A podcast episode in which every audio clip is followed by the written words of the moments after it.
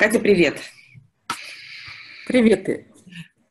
А, сегодня, друзья, хотела вам представить а, Катю Баеву. Катя финансовый советник, а, эксперт в инвестировании, помогает управлять деньгами. И у Кати большой стаж, большой бэкграунд именно в большой четверке.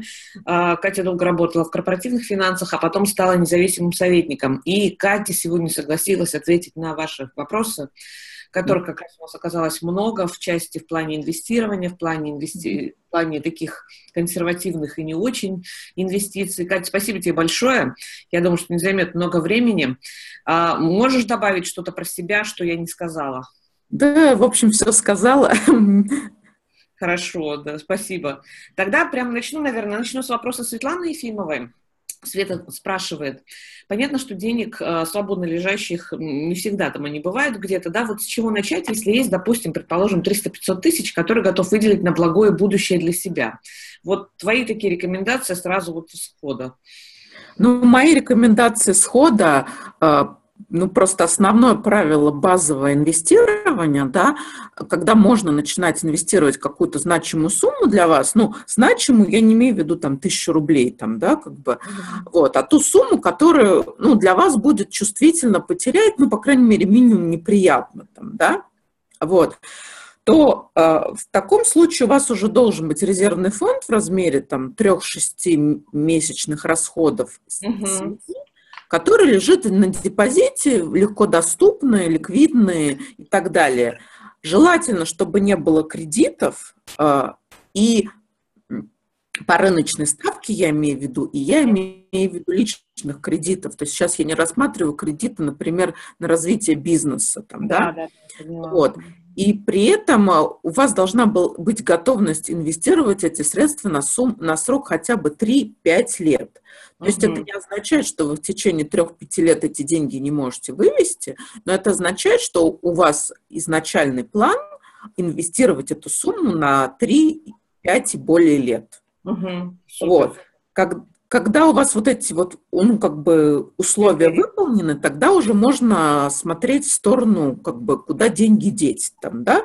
Yeah. На мой взгляд, самый оптимальный вариант – это брокерский счет. Открывается брокерский счет у крупного брокера, например, у Сбербанка под самостоятельное управление, либо у Альфа, например – я не очень люблю там БКС и Финам, но это тоже крупнейшие российские брокеры, в принципе, как бы, ну, не самый плохой вариант, какой можно найти. Uh-huh. Вот. И можно, ну, для начала, например, купить, э, просто попробовать там, да, к примеру, наполовину суммы облигаций федерального займа, это а, облигации, которые выпускает Минфин Российской Федерации, в принципе, самое надежное, что может быть ну, в России, как бы, mm-hmm. да, с точки зрения именно надежности. По сути, вы под процент даете деньги э, ну, российскому государству. Mm-hmm. А второе, это, э, соответственно, еще куда можно деть деньги,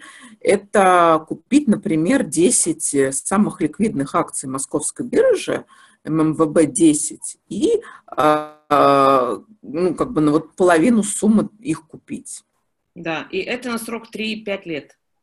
А, на бирже вы, биржи вы можете продать деньги, ну, как бы активы в любой момент и получить деньги. То есть, но, в принципе, чтобы ожидать каких-то положительных результатов от ваших вложений, это должен быть все-таки срок, ну, длительный, да, потому что если мы посмотрим на рынки, то они на длительной промежутке времени растут, а вот на коротком промежутке времени они как бы как растут, так и падают.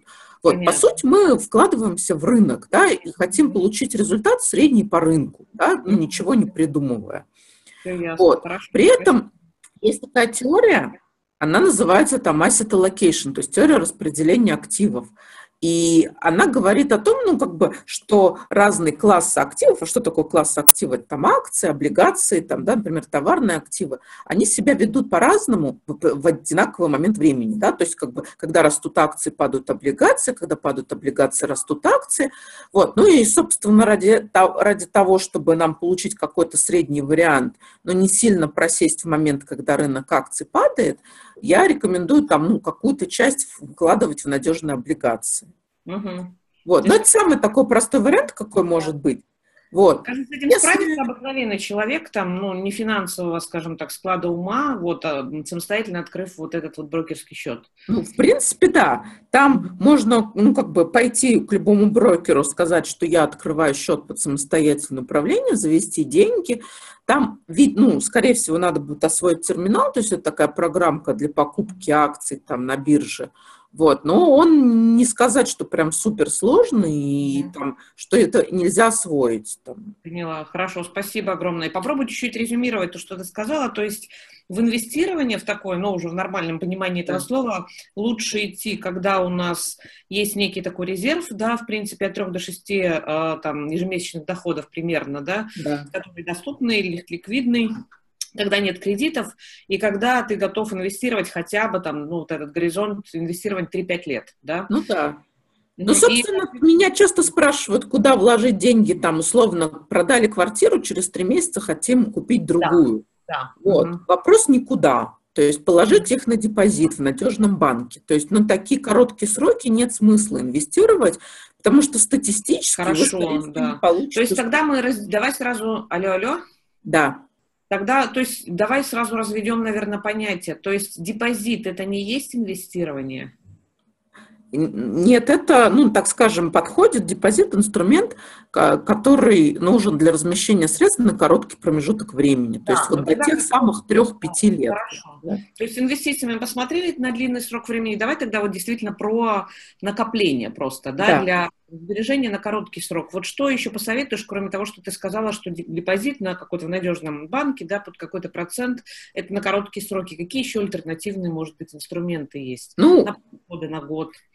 Когда ну, есть... как бы, в принципе, никаких. Можно также на брокерском счете просто купить облигации федерального займа. Там, ну, они разной длительности бывают, они супер надежные, то есть они надежнее депозитов.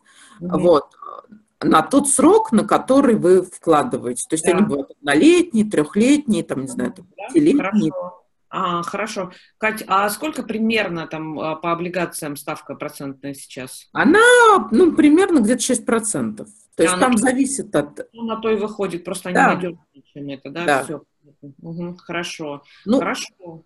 Угу. У них есть ряд плюсов, ряд минусов относительно депозитов. То есть я причем еще хочу обратить внимание, что это не те УФЗН народные, да, которые да, вот да. в банке можно купить. Я говорю про облигации федерального займа, которые можно купить на бирже, которые свободно обращаются. Угу. Вот. Их там, ну, не знаю, выпусков, там, тысячи выпусков буквально, там, ну, с тысячи, может, преувеличу, но сотни выпусков точно, там, да. Они зависят от срок, срок, есть, э, значит, ставка переменная, либо постоянная, постоянные там, да, вот, бывают там амортизируемые, ну, то есть, как бы, некоторые набор разных характеристик, которые могут давать разную доходность. То есть, они там, бывают защита от инфляции, там. Угу. Хорошо, то есть пошире спектр, естественно, чем вот эти вот банковские какие-то наши. Да. Да. Хорошо. А что скажешь по поводу пенсионных долгосрочных накоплений? А, потому что вопрос действительно часто возникает по поводу пенсии. Ты мне на консультации тоже в свое время первый человек, который мне сказал, а пенсия? Да, вот, я постоянно вспоминаю, а пенсия, да, надо пора думать о пенсии в 40 лет, правда. И вот, э, естественно, первое, что всплывает в голове, по крайней мере, что мы более-менее знаем, с чем мы сталкиваемся, это программы там пенсионного накопительного страхования в банках, да, и так далее. Что вообще по, по этому поводу ты думаешь и какие альтернативы накопить на пенсию? Ну, смотри, я как бы как раз категорически не советую никакие накопительные программы в, ни в банках, ни в пенсионных фондах там и так далее. Расскажи, почему?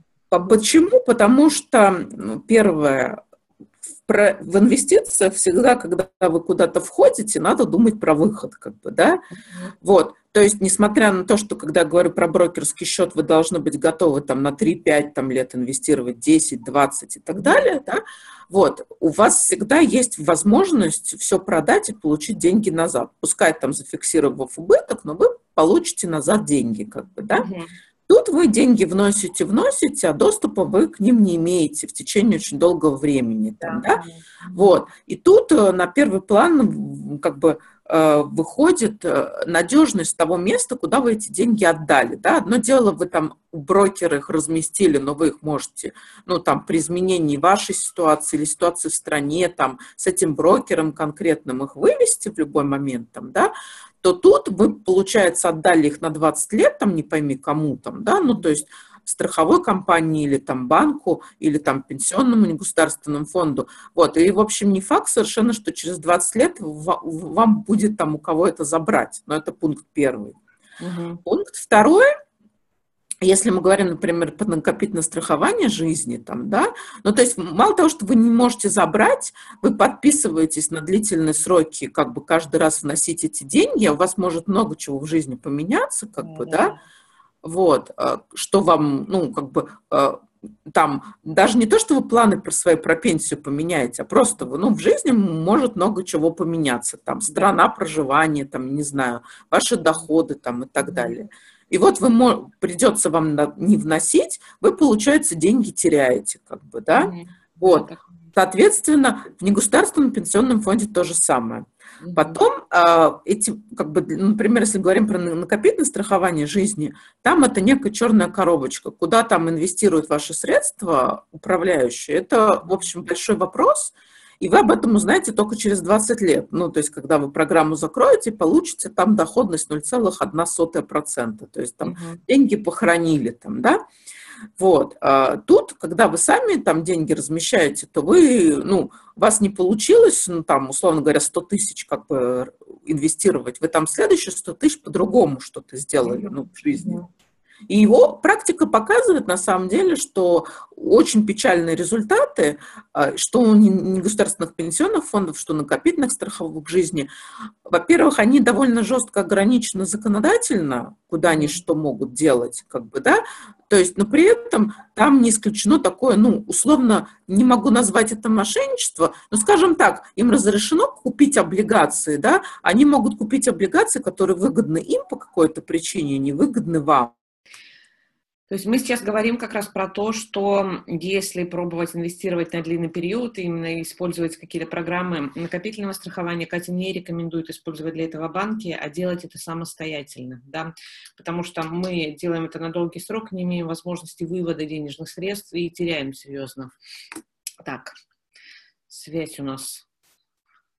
Сейчас надеемся, что Катя присоединится как раз. И у нас еще вопросы как раз были по поводу инвестиции ПИФ, ИИС, ИСЖ, я даже не знаю, что это такое. Банки, не банки, рубли, акции, облигации, драгметаллы. Сейчас как раз спросим. Сейчас я... Так, ага. Давайте я сейчас на минуточку прерву. Ну, про накопительное страхование жизни, соответственно, про негосударственные пенсионные фонды, тут надо понимать, что первая ликвидность, да, низкая, поэтому очень важен, э, важна надежность вообще партнера, что вы потом получите там через 20 лет. Да. Второе, то, что вы подписываетесь на длительный срок, а в вашей жизни все может поменяться, там, да, вам может быть тяжело объективно в какой-то момент вносить эти взносы. Третье – непрозрачность, куда же они инвестируют, поэтому вы не можете даже, по сути, оценить результаты их какие-то да, до момента окончания программы. И плюс надо понимать, что у нас все наши накопительные страхования жизни, государственные пенсионные фонды, они все маленькие, поэтому там очень ну, высокие накладные расходы, а эти накладные расходы, они все как бы из вашего кармана, их больше нет куда взяться. Ну и, собственно, надо просто понимать, что, что НСЖ, что государственные пенсионные фонды – это хорошо упакованный плохой продукт. Потому что, в принципе, за каждую проданную вам там страховку агент получает где-то 30% ваших премий, да, откуда он их может взять, там, да, ну вот, откуда это, в принципе, может все взяться, оно может взяться только из вашей прибыли. Соответственно, как бы вашей прибыли там не остается, просто вот по структуре, как сделаны этот самый, эти продукты. Понятно. Ну и тут такой момент, что, как сказать, часто любят там э, играть на всяких чувствах, там, людей и говорить, что вот страхование жизни, это вот финансовая ответственность, там это важно, там и так далее, и так далее. Э, как бы в каких-то случаях действительно жизнь надо страховать, но не надо путать там страховку и инвестиции. Это совершенно разные вещи, не надо пытаться это совместить. То есть, э, если вам нужно застраховать жизнь, выбирайте классическое страхование, а если вам нужно инвестировать и накопить капитал к пенсии или там какому-то, ну, за какой-то длительный срок, то используйте там ликвидные инструменты, ликвидные, простые, понятные, да, потому что тут у вас черная коробочка, вы, по сути, не понимаете, куда ваши деньги пойдут, что с ними будет. И самое главное, вы на эту стратегию инвестирования ни в коем мере не можете повлиять. То есть, ну, в любой профессии есть профессионалы, есть непрофессионалы, но вы только по окончанию срока программы узнаете, профессионал ли был тот управляющий, который ваши деньги размещал. Понятно, хорошо. Спасибо, Кать, большое, потому что, правда, это такой, скажем так, заманчивый инструмент, потому что совмещает в себе два сразу же, два в одном. Да. Вот. И только потом, когда вчитываешься в договор, как я это сделала потом уже, да, когда было поздно, я поняла, что в течение пяти лет я не могу вывести без потерь.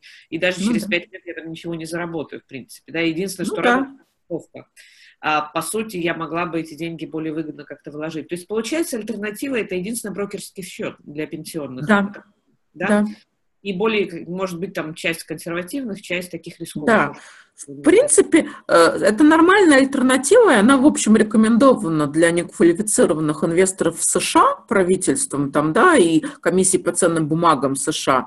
Поэтому это вполне западный ну, такой подход, который у нас, к сожалению, не очень пропагандируется.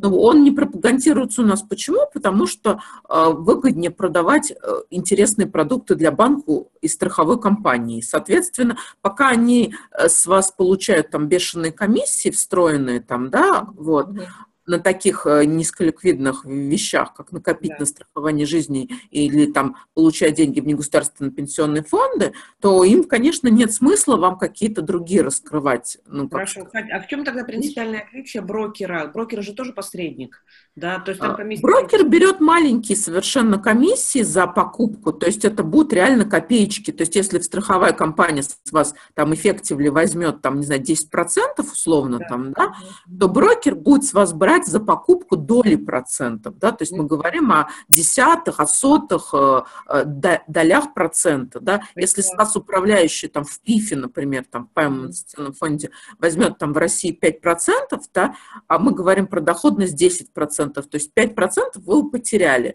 э, на управление, а за 5% уже можно на депозит пойти положить. Ну, если мы говорим, что мы ожидаем доходность 10, там, допустим, да, вот 5 у вас забрал управляющий, ну, еще кое-как, ну, то есть управлял там, да, опять же мы понимаем, что э, вы Э, ну, как сказать, можете только по факту оценить, что там произошло. Вам осталось 5%, лучше без риска на депозит положить. Там, да? Хорошо, да, поняла. Спасибо большое. Катя, вот мы сейчас разобрались немножко с тем, что, ну, как бы вкладываем на короткий срок, на длинный срок. Да. Вот теперь, наверное, вопрос как, да? А, спрашивает тоже Оля Демидова, самый эффективный способ откладывания, да? Там, ну, например, там ИП а, в банке автоматически от каждого входящего счета переводит на специальный налоговый счет 6%. Удобно, да? Да, есть ли какие-то, может быть, для физиков такие штуки, ну и даже, наверное, вопрос даже более концептуальный, в принципе, как организовать вот эту, какой процент, да, вот как эту подушку откладывать в том числе. То есть, ну, а процент на самом деле зависит от ваших целей, как бы оно для всех индивидуально идет. В этом плане я была скептически настроена, но мне очень нравится совет тут от Тони Робинса. Вот, ну, я была скептически настроена, потому что, ну, кто такой Тони Робинс в плане там финансов, да, там как бы величайший управляющий активами, там, да, ну, как сказать, вот.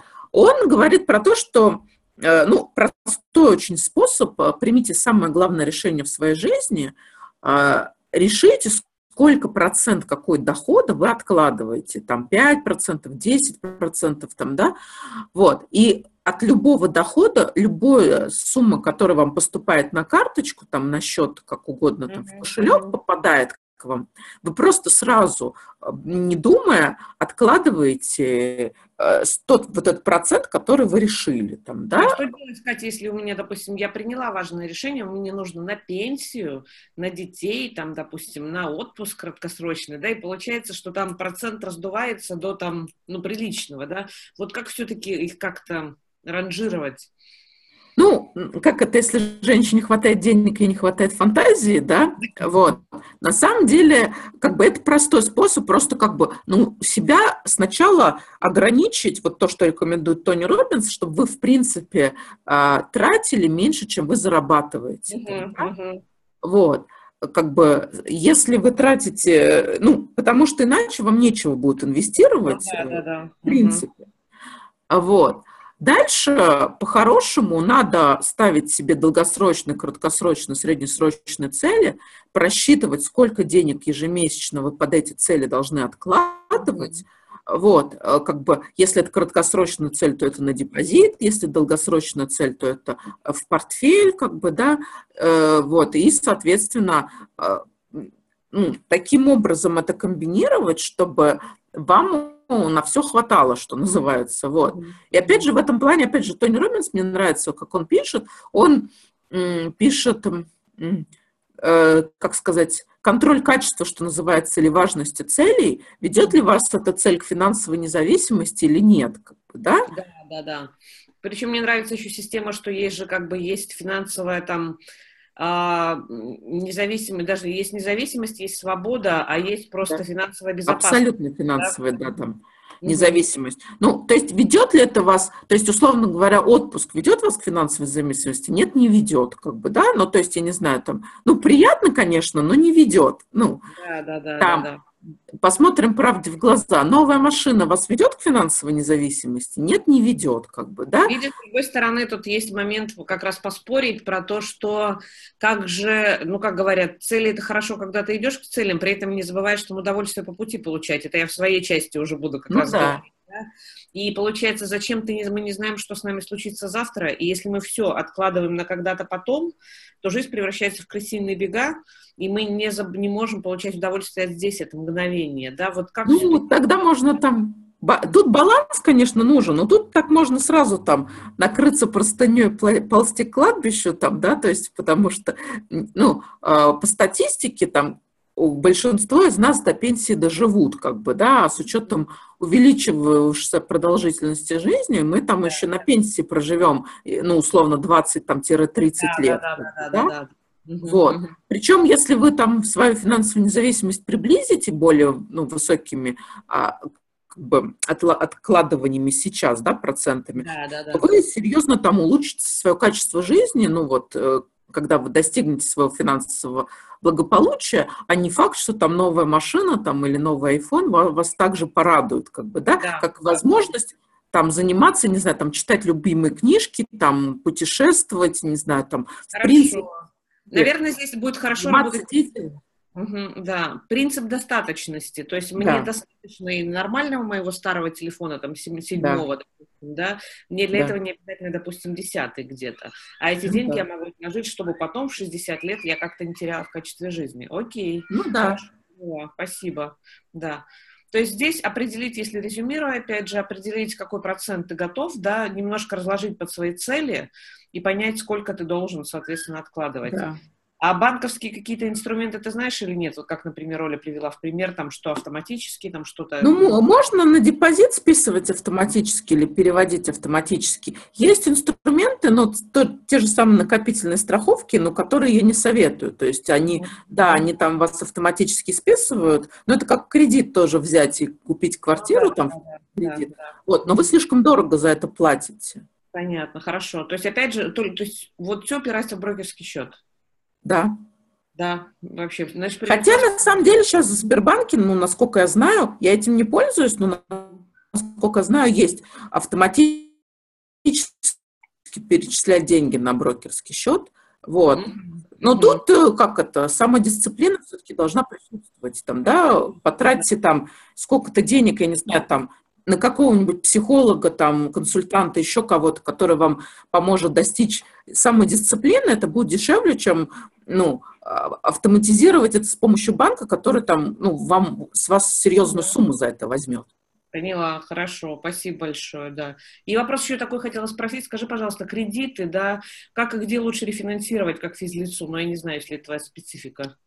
Ну, кредиты, на самом деле, я бы сказала, не, не где лучше, а при каком условии надо рефинансировать. Mm-hmm. Если у вас ставка процентная по кредиту отличается на проценты более, то есть, например, вы взяли под 13%, угу. а сейчас предлагают по 12%. Тогда имеет смысл рефинансировать обязательно. Там, да? угу. Вот. Ну, именно с точки зрения переплаты и прочего. Да, да, да. И все там ваши накладные расходы там, на оценку, там, на новую страховку, они все равно покроются. Угу. Вот.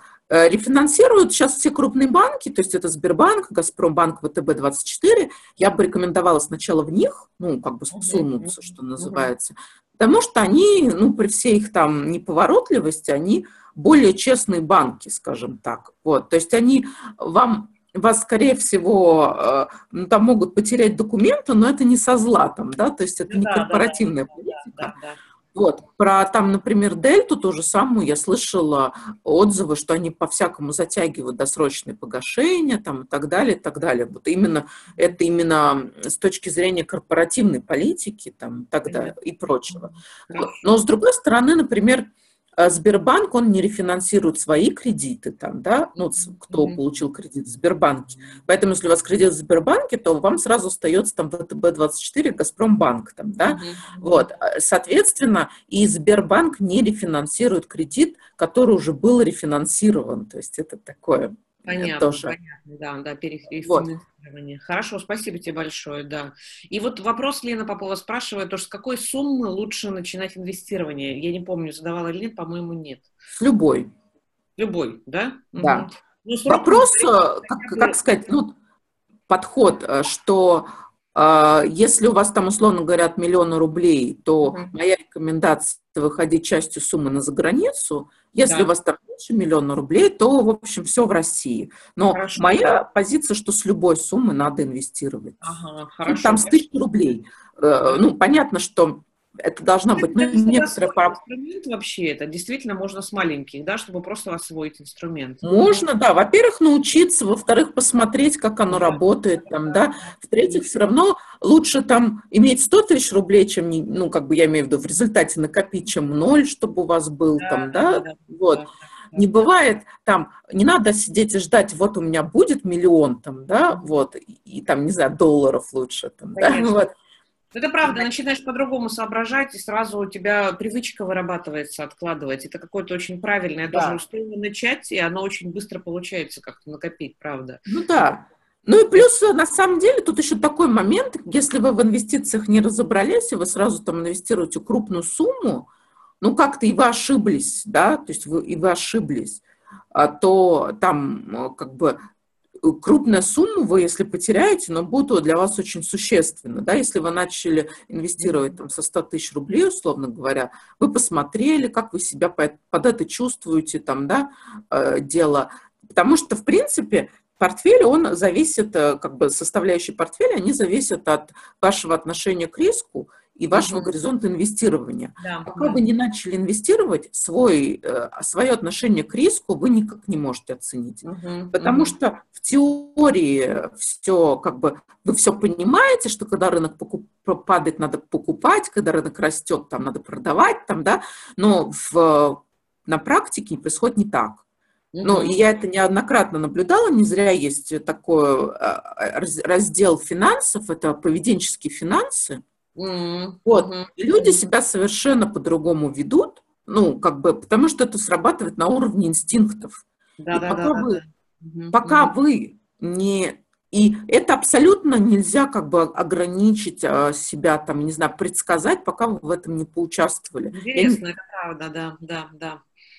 Я неоднократно наблюдала это со своими клиентами, со всеми все проговаривается, там, риски, там, и все прочее и как они себя ведут э, при просадке портфеля, например, да, и их там порывы душевные, что называется там, э, как это, как говорит один мой клиент, э, открыл терминал, было желание все продать, но там, как это, выдохнул, вдохнул там и завел там еще денег, да, Вот, но первое, первое желание, все пропало, а спасу хоть эти крохи там, да, хотя миллион раз обсуждала, что на рынке падают, это нормально, вопрос не будет ли коррекция, а когда будет коррекция, там, да, то есть, в принципе, да, да. правильная постановка. Понятно. Вот. Вот этот, этот опыт, он, он только ваш личный может быть, ну, на мой взгляд, то есть э, со стороны, либо над вами какой-то должен, не знаю, там, советник э, авторитетный стоять, которому вы прям вот, ну, безоговорочно доверяете, что называется, который вас в этот момент остановит от ошибок, там, да? А если вы там сразу, не знаю, там 40 миллионов рублей там внесли, Конечно. Угу.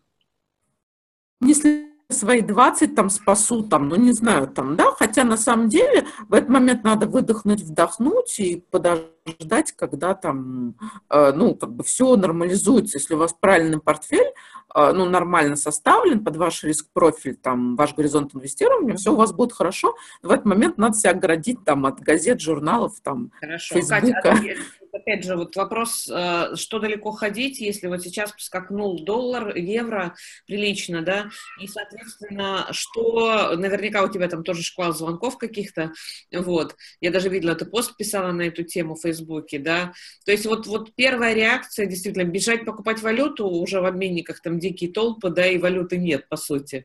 Вот, что в такой ситуации делать? Ну да. Ну, в такой ситуации выдох вдохнуть. То есть, э, как бы всегда помните, что если вы стоите в очереди в обменник, то вы уже опоздали. Угу. Ну, потому что вы уже там с толпой как бы, да, находитесь. Да, вот. да, да, да, да. То есть надо было раньше. А Поэтому вообще... у меня рекомендация такая вообще общая. Вот если у вас есть краткосрочная цель, а отпуск это краткосрочная цель, да, да, копите да. сразу на эту цель в валюте цели. То есть вы едете в Европу, там, да, или там, вы понимаете, что вы к евро привязаны. Вы едете в Азию, вы понимаете, ну, там, что вы к доллару привязаны, ну, условно там, да, копите в валюте цели сразу, вот. Да, да. И не пытайтесь, сейчас вот я рубли накоплю, быстренько поменяю, или наоборот. Да. Э, дам, куплю еще там чего-то. Кать, а вот по поводу пенсионных накоплений, опять же, да, например, вот в чем нам копить, потому что долгосрочные накопления какие-то, и непонятно, в какой стране мы будем жить потом. Моя рекомендация оставить, в какой стране вы собираетесь жить, там, да, вот, но более устойчивые на данный момент рынки американские, вот, и, ну, я рекомендую все-таки часть портфеля обязательно держать за границей. Угу. Вот, это не такие бешеные деньги, то есть брокерский счет можно 10 тысяч долларов, да, mm-hmm. вот, э, как бы э, доступ ко всем тем же инструментам, вот, поэтому, собственно, никаких там вопросов каких-то, ну, серьез... ну, есть некоторые технические вопросы, как открыть счет, как там перевести деньги, угу. там, да, ну, могут быть некоторые технические сложности, скажем так, хотя это абсолютно закон операции, там, да, вот, но они не являются непреодолимыми сложностями, ну, да, поэтому да. их Хорошо. надо один раз преодолеть. Спасибо. Вот. А американский рынок хорош тем, Э, что там много инструментов, которые подходят именно для пассивного портфеля. То есть, если я ругала наши ПИФы за счет большой комиссии, там, да, да. то э, там как раз их биржевые фонды индексные, они, как правило, очень с маленькими комиссиями. Угу. Поэтому как раз вот их индексный фонд оправданно покупать. Угу. И, в общем-то, не думать, вы сразу покупаете корзину, которую за вас собрали там, да, и вы ей можете владеть вечно там, да, то есть не думая, что купить, что продать там и так далее. Хорошо. Это очень подходит для непрофессионального инвестора, который не собирается там заниматься этим, ну, там, full time, что называется, или там понимаю, понимаю. много от своего времени свободного. И вот как раз вот эти международные фонды пенсии им есть или нет? Или это тоже как вариант, как индексные фонды просто вкладывать на пенсию? Угу. Нет, в принципе, в индексные фонды можно составить самый там простой портфель, не знаю, там один индексный фонд акций там на индекс S&P, там на 60% портфеля, 40% индексный фонд облигаций, там, да, например, не знаю, там индексный фонд на мировой облигаций. Все, вы составили через год, посмотрели, сколько у вас пропорция, там стало, например, у вас 65-35, продали, что у вас выросло, купили, что у вас упало, и все. Это да. 2 часа времени в день управле... Э, в год вашим, там, управления вашим портфелем. Угу. Остальное вы вообще не смотрите, там, что с новостями, что с, там, не знаю, там, с... делается вообще по жизни, там, и так далее. Вот. На российском рынке такое невозможно, потому что нет таких вот оптимальных инструментов. Да? За счет вот высоких комиссий ПИФы могли бы быть такими инструментами, но они такими не являются. Нет, ну, вот. А на Америке такое есть. Угу. Спасибо тебе огромное, ты ответила вообще на все вопросы. Один только вот, по-моему, вопрос остался. Марина Гридескул как раз спрашивает по поводу непростые в управлении инструменты для инвестиций и спрашивает, стоит ли рассматривать недвижимость, если да, то в каких городах, регионах, в какой зоне риска относятся вложения а в альфовский проект «Поток». Это mm-hmm. кредитование без лиц, да, проскоренных и одобренных Альфа-банком организаций, если знаешь, да. Угу. Ну, про недвижимость я к ней негативно отношусь. То есть, э, ну, сразу, сразу скажем, да. если вы являетесь профессиональным инвестором в недвижимость, да, ну, условно, если вы, не знаю, там, риэлтор с очень хорошим стажем, причем, да, ну, как бы, э, и так далее, и так далее, какие-то вот, ну, такие исключительные вещи, да, можно на, найти супер какой-то объект и сдавать его как-то интересно. Причем, скорее всего, это в любом городе можно сделать. Вот, если мы говорим про среднестатистического человека, который купил однушку в Москве, там условно, там, да, или однушку там в своем городе, где он там живет, вот, то, скорее всего, вы в лучшем случае на, на сейчас получите 5% доходности и куча геморроя и головной боли. Вот. Потому что у вас будут простои, вам квартиранты будут убивать ремонт, они будут съезжать в самый неподходящий для вас момент, они вам не будут платить, ну, потому что них, все люди, у них там какие-то случаются ну, вещи, они будут заводить домашних животных, там, детей, mm-hmm. и так далее, как бы рисовать на ваших обоих там и обдирать ваш пол там, ну, ну, то есть я говорю это с позиции как человек, который сдавал квартиры, причем у меня не одна была квартира в Москве, да, там, да? вот я это не в теории знаю, как вот там, как вам кто-то, я это знаю на практике, там, да, вот, э, по опыту скажу, что они, квартиранты у меня съезжали все прекрасные, только они мне съезжали всегда, как я там только в отпуск или на, на дачу соберусь, там, да, под Новый год, там, или на майские. Да. Вот, рушили мои планы совершенно, чтобы я не попадала на простой. А, вот, они все, ну, как бы были, опять же, прекрасными людьми, но все равно какие-то вещи, ну, это просто конфликт интересов тут есть, и вопрос, умеете ли вы сработать с людьми, потому что они хотят новые окна, там, новую плиту и новый холодильник, а вы понимаете, что вы это купите за свой счет, и это минус ваша доходность, как бы, да? Да, да, да. да. Угу. Хорошо. Вот. И в целом, и в общем, это не самый выгодный такой... Ну, плюс низкая ликвидность, опять же, как про любую инвестицию мы говорили, что представьте себе, вам нужны деньги завтра, там, да, допустим, я не знаю, вы вложили 3 миллиона, вам нужно 200 тысяч завтра, вы пошли на фондовом рынке, продали 200 тысяч, вывели как бы, пускай даже с потерями, но вы их получили, а остальные ваши инвестиции живут своей жизнью.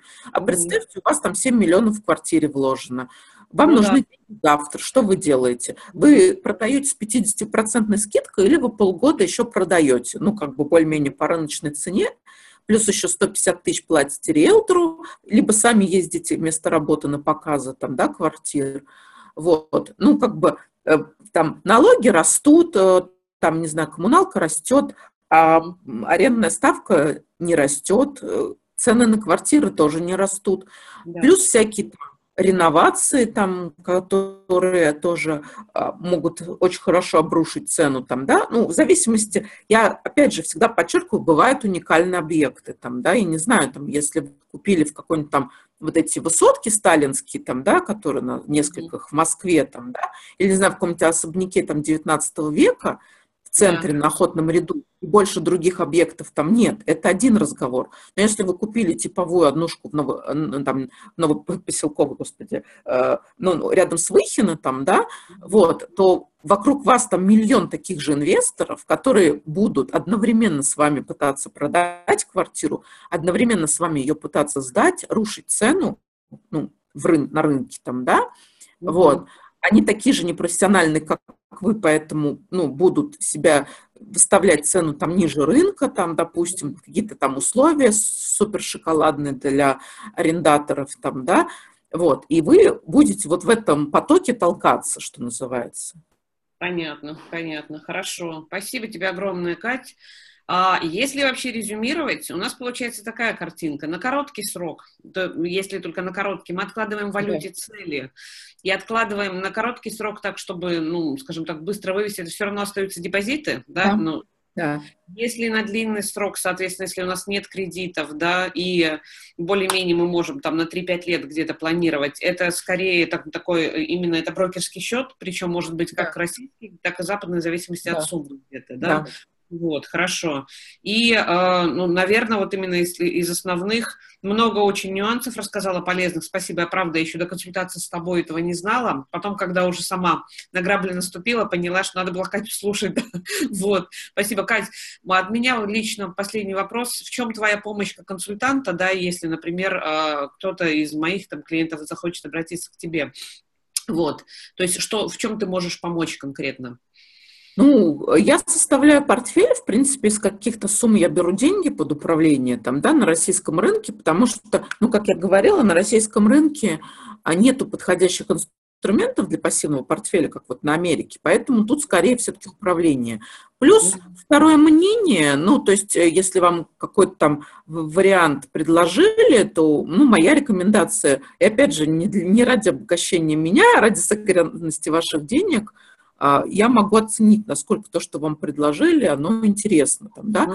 Потому что э, всегда помните хорошо упакованные плохие продукты. Там, да? вот, uh Они составляются профессиональными, там, не знаю, маркетологами, кем угодно, там, да, вот, uh может выглядеть все очень прекрасно, и вы можете просто, в принципе, даже не понимать рисков, uh как бы, и где вот, ну, белых пятен, что называется, вот там, да, причем, ну, к сожалению, это совершенно не зависит, это предложение, скажем так, от медийности, допустим, консультанта, который вам предлагает, или там, не знаю, допустим, если вам это предлагает там какой-нибудь банк, там, ну, как бы крупный, там, да, вот, э, э, то есть это, ну, очень много всяких нюансов есть, ну, тот же вот сейчас вот про альфа-поток ты спросила.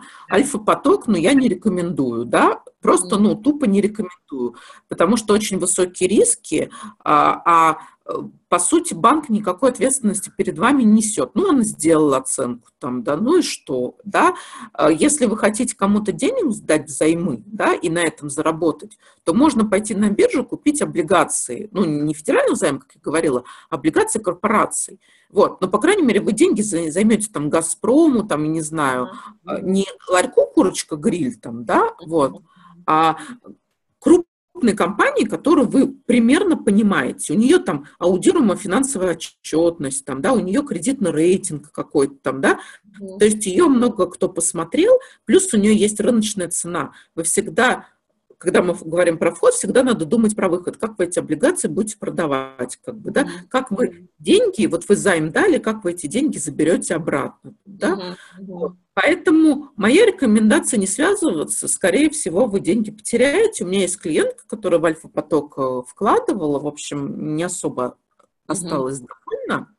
Вот, но это, это, это логично, опять же, банк с вас берет комиссию, ну, как бы с вас, из тех, кто привлекает с, с помощью этой площадки деньги, он заработал, а как бы ваш результат – это ваш результат Понятно, остался. Хорошо, спасибо. То есть здесь как раз именно ты в этом смысле сможешь и помочь, и оценить, и как-то да. какие риски, да, то есть и наш выбор, и помочь, в принципе, с этим выбором. Да. Катя, спасибо тебе огромное, ты, как всегда, такой, и не, и не просто ликбез, а конкретные именно какие-то такие инструменты. Спасибо большое.